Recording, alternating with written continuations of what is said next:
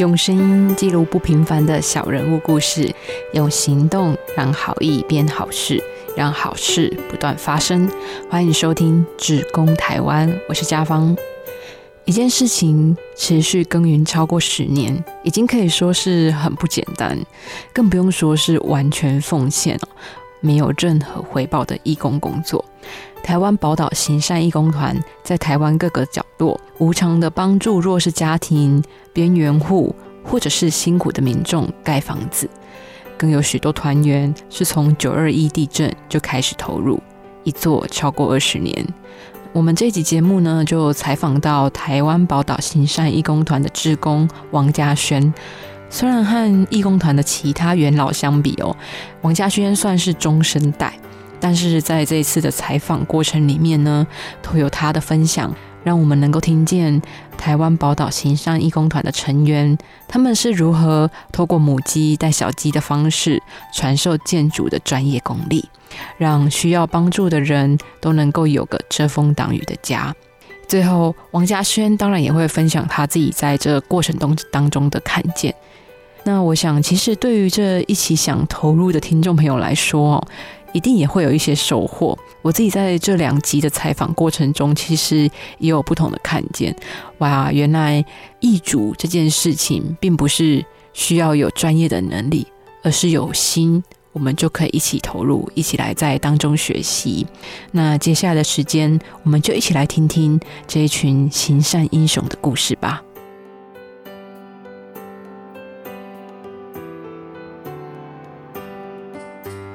在台湾，其实有许多专门呃协助重建还有修缮房屋的团体，那像是爱心义主小团、台湾义主协会，以及我们今天的主人翁台湾宝岛行善义工团，也是其中之一哦。那从受灾户到弱势甘苦人，来自各行各业的志工啊，其实从社福单位、社工或者是村里长。甚至是热心人士转介个案之后呢，他们就会开始进行评估的作业，来确定说这个案家是不是真的符合需要帮助的要件。那接着呢，他们就会开始去募集职工来执行这一个任务。那从一九九九年的九二一大地震之后，呃，台湾宝岛行善义工团成成立以来，其实他们的铸建师傅还有志工都完全没有收任何一毛钱哦，甚至交通啊、食宿都是这些志工们自掏腰包的。而这群有心人平时都有自己的工作，不过你们却愿意在周末假日，呃，愿意出力来帮忙盖房子。我想原因无他。就是想为这个社会、为这个家人尽一点力。那我们今天的主角呢，就是台湾宝岛行善义工团的义工王家轩。那他现在就在我的对面。家轩好，那可不可以先请你跟听众朋友们打声招呼？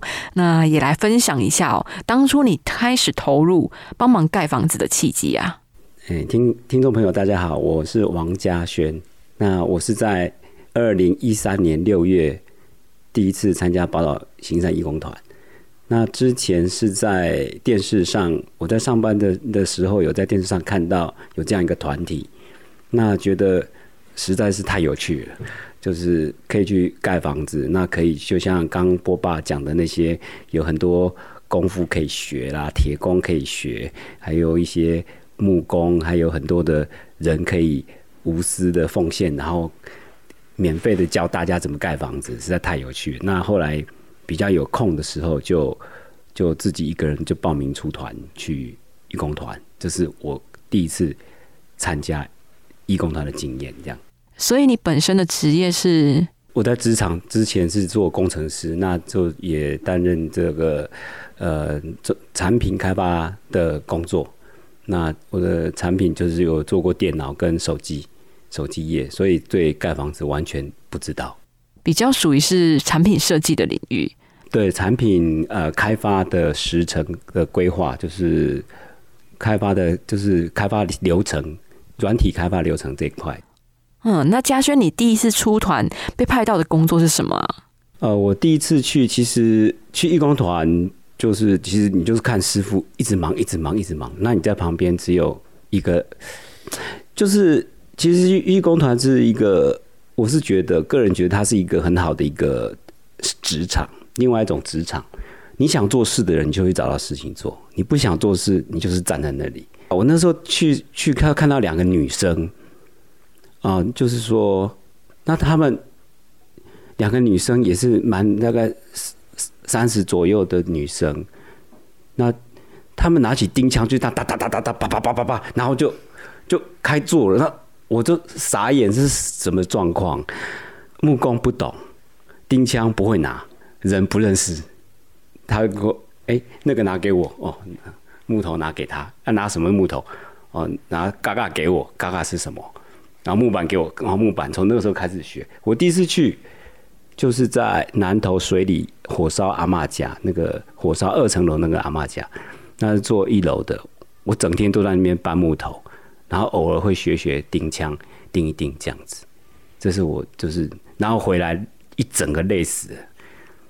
因为没有做过这么出众的工作，就是一直搬一直搬，就是当杂工啊。对，就是其实我们平常工作大多都是在办公室里面脑力激荡，但是来到现场，这就完全都不太一样。会完全不一样，就是一整个就是另外一个职场的感觉。那为什么又会持续那么多年呢？你觉得那个热情还有动力是什么啊？义工团里面其实大家的感情是非常融洽的。其实可能我们只见过一两次面，其实那种。那种叫做革命情感，就是大家一起努力去做完一件事情那种感觉，其实会久久在心里是不会忘记。即使是我们一到五我们不会见面，但是六日偶尔不一定哦，就是说可能刚好波爸有出团，那我也有出团就碰到，有可能是三个月之后才又碰到啊，那个感觉就很会会会想说，哎，我又碰碰到波爸一次，我们再来合作，再来做这个事情，或是波爸在教我怎么去去。焊铁工这样子，我这边就有一张照片，是波爸，就是就是在教我的那个那个时候的那个，待会再找给大，这就是有一张照片，就是波爸厂教我的怎么切铁啦，怎么量啦，窗户要怎么做，立柱子要怎么搭，都是大家都是无私的教你，免费的，因为你在外面根本碰不到这一块。那我是很有兴趣。阿姨就是跟人相处也很好，然后呢，帮助案主的那个，让他们有个帮助，他们也很好，那自己又可以学到很多东西。会不会觉得在这个义工团里面交的朋友，好像说，嗯，因为你们久久才见一次面，可以说是不是那么亲密，可是却是很单纯啊，就是单纯的为了一件事情，同一个目标来努力，就是说。其实义工团它就是一个无己值，就是你自愿的，没有利害关系的。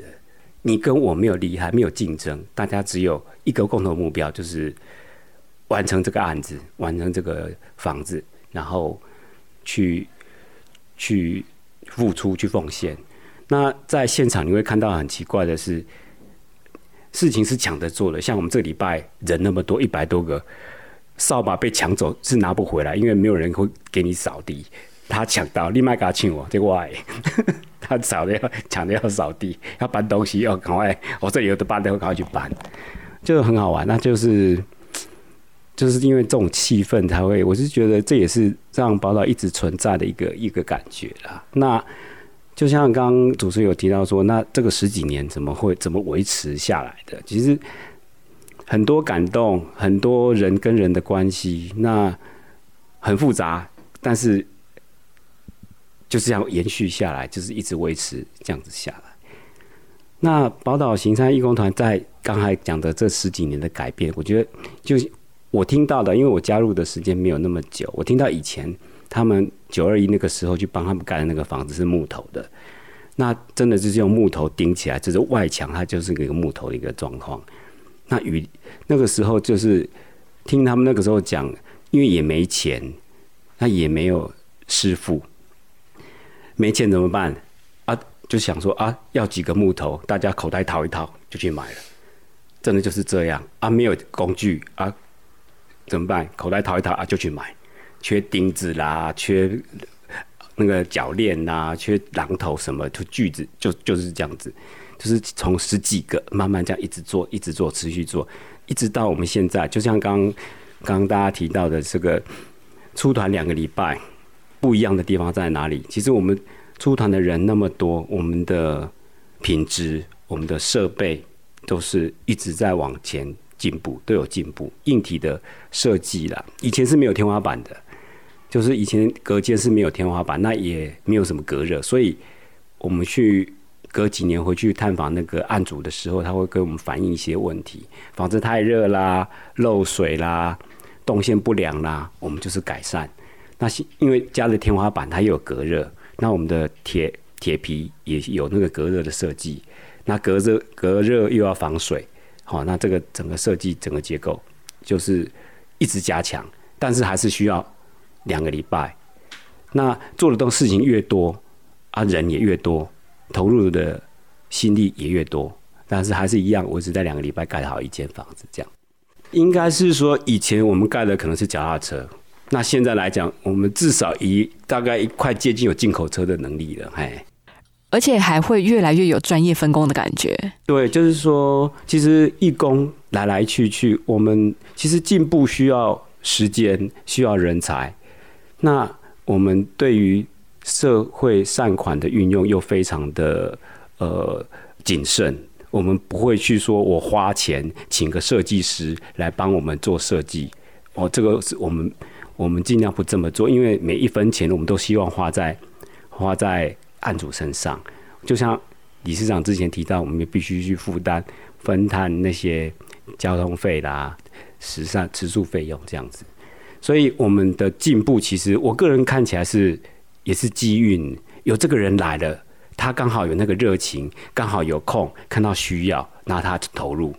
那他他可能可能投入个两年，他因为可能结婚。他可能离开了，那就看下一次、下一个、下一个适当的人什么时候出现，那就是这样子来来去去。那我们义工来去的人人次非常的多，一去年大概来人次上出团人次要三千多人次。那有的有缘的就留下来，那有没没有兴趣的就会离开，就是那样慢慢的在经营。是来去的人会有嘛？那是一定的，但是也会有人来补位。看天意，真的就是，哎，我缺了设计师，哎，这设计师都来了好几个，哎，有可能都也都没有。你比如说，哎，有刚好一个礼拜，设计师哇，每个都在忙，就是像过年，像过年前的师傅就特别紧，木工师傅其实都在赶其他的他他上班的东西，会会会有这种状况。那也也是，就像。波爸有时候在忙，他没去啊。他有教很多徒弟铁工，哎，像东哥、可能东哥他也会很多，然后波波爸教过的都可以替手去帮大家完成一个一个工作，这样子。嗯，那你们曾经说过啊，你们盖的不是空壳的房子哦，而是祝福、重生还有希望。那嘉轩，你自己有比较印象深刻的一次出团或者是探访吗？其实我觉得我们理事长他他他在探访个案的条件非常的严谨，哦，就是帮大家把关，就是那个善款的运用很把关的很很很严谨，然后就是尽量不要把善款就是。用在刀口上了，把尽量把那些善款用在刀口上。那我出团比较有印象的，最冷的就是刚刚理事长提到那个雪雾闹那个那个那个案子，最冷的。那最让我感动是台东关山的一个一个奶奶、一个妈妈跟一个小女一个女儿，那个女儿高中。那我们完完工了，就请那个小。就是他们会讲一些感谢的话嘛啊，那个小女儿高中，她讲一句话，她就说：“我终于有厕所可以上了。”因为她从小到大，她上厕所都要到海边，不管刮风下雨多晚，她上厕所都要到海边。她我们帮他盖好，他终于有厕所可以上。我觉得真的是觉得这是什么日子啊？我们我们真的想不到，这是当场大家都傻眼，他怎么会？他的想法是这个样子，跟我们在办公室里面真的是完全没办法想象。我们好像觉得是理所当然的，可是，对我们想说上个厕所不是就到厕所，然后上个厕所，然后冲个水就这样吗？他们要走到海边，他们那边离海边至少两百公尺远，而且为安全性是一个问题。哦，真的是觉得啊，帮助这种人真的是值得啊，当然值得，真的是值得。也其实也是透过参加义工团，那也能够去触及到不同的视野。就是说我对，就是说在我们可以看到各个，就是我们看到案主，当然每个案主都有他辛苦的地方，那我们可以去帮助他。那我们对于其他的义工，我们可以看到其他世界的。哦，像我们理事长是金融的，那我们波爸是铁工的，那我们有其他的医生啦、护士啦、律师啦、会计师啦，哦，或者是。退休人士啦，或者是老师，或者是学生，哎，有有艺人呐，有些艺人又来参加。那我我们当然就可以很奇怪，就是很多不同的组合，那可以了解到，不是像我们这么单纯的上班下班上班下班，都是面对同样的人。那去义工团等于是一个小型的社会，而且是。很热情的社会，因为会去做义工的，还要自己付钱的义工，都是都是，我就是觉得都很热心。这样子的组合，其实和以往有很大的不同诶。以前可能组成的成员比较没有那么多元，因为当时是需要挤战力的，那可能他就必须要有一些相关呃盖房子的一些技的技能啊，像是呃水电、模板等等的。当然，对，就是说，在我的人生里面，也算是更更丰富了我的人生的很多很多不同的的想法会进来。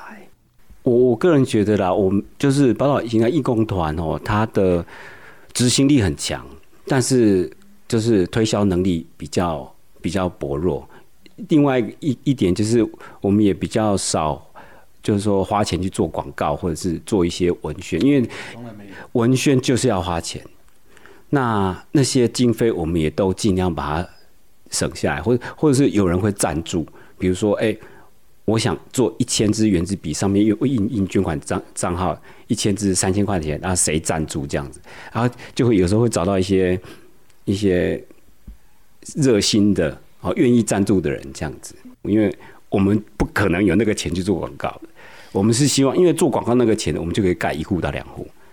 我们是希望说，我们的善款都是能够真的直接做到案主身上，而不是说，哎，我捐了多少钱？哎，我们其实我像我们这次出团有一个新义工从加拿大回来的，他是澎湖人，他回来台湾过年还没有回澎湖，就先出团，就是昨天礼拜六日两天，然后他可能这个礼拜才会回澎湖去，那我就我就在。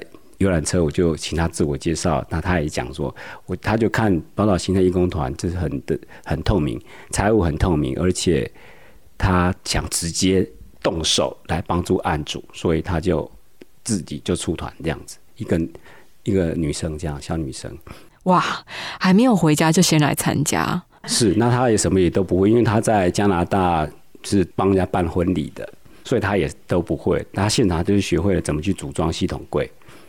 也抢着要扫地，嘿，那 抢不到。希望把爱心是真的用在刀口上，然后给真的需要的人。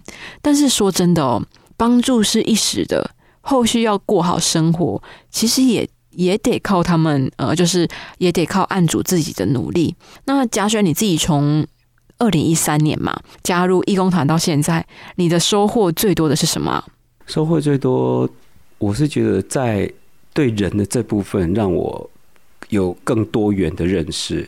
因为在职场，像我们在呃，我在手机厂工作十几年，那所接触到的人都是电子相关科系的，或是软体相关科系的，或是一些就是就是人的调性个性其实没有差太多。但是在义工团里面，因为人是来自四面八方，而且是不随机的，就是随机产生的，就是有时候来，有时候你可能没看到。那就是你要跟大家相跟跟大家相处，其实是很有趣的一件事情。那加入义工团那时候的心态，当时加入义工团的心态和现在有不同吗？其实也是让我成长很多啦，因为其实我们在不同的团体里面。有不同的人事物，那对我来说，我是觉得，呃，我我我个人能够做多少，能够帮助这个团体或是帮助案主，只要能够帮助的、能够改善的，我就会尽量的想办法来做。那也希望是说，我们的付出都能够传承下去。那也需要一大家的努力，因为我们还有很多很多的区块我们想做，但是人还没有到位的。和网络行销部分啊，募款部分啊，啊，那还有专业设计部分，那这些还有我们非常缺中部的中部的会开手排车的驾驶，我们非目前非常缺，因为我们出团都有三吨半的卡车或是交通车，都是手排车，不是自排的。那出团的话，都需要至少需要四到六，甚至一到十个驾驶。那驾驶也很辛苦，就是他也不能睡，就是晚上两点可能从台北出发一直开，比如说从我们云林出发就开到台东花莲，这一开就是八个小时，那也没办法睡，到现场还要继续做事，所以司机是非常缺的。那我们中部算司机算比较少，所以要是说透过你们的帮忙，这要是可以找到有有可以开手排车的驾照的。就可以欢迎来加入我们。是啊，不一定要很厉害才能够加入我们哦。参与的每一个人，依照自己擅长的去给予帮助，那每一个人的一点点力、一点点爱，就能够让房子得以成型。所以啊，其实啊，我们在采访到最后，其实也要邀请听众朋友也一起来加入宝岛新山义工团的行列哦。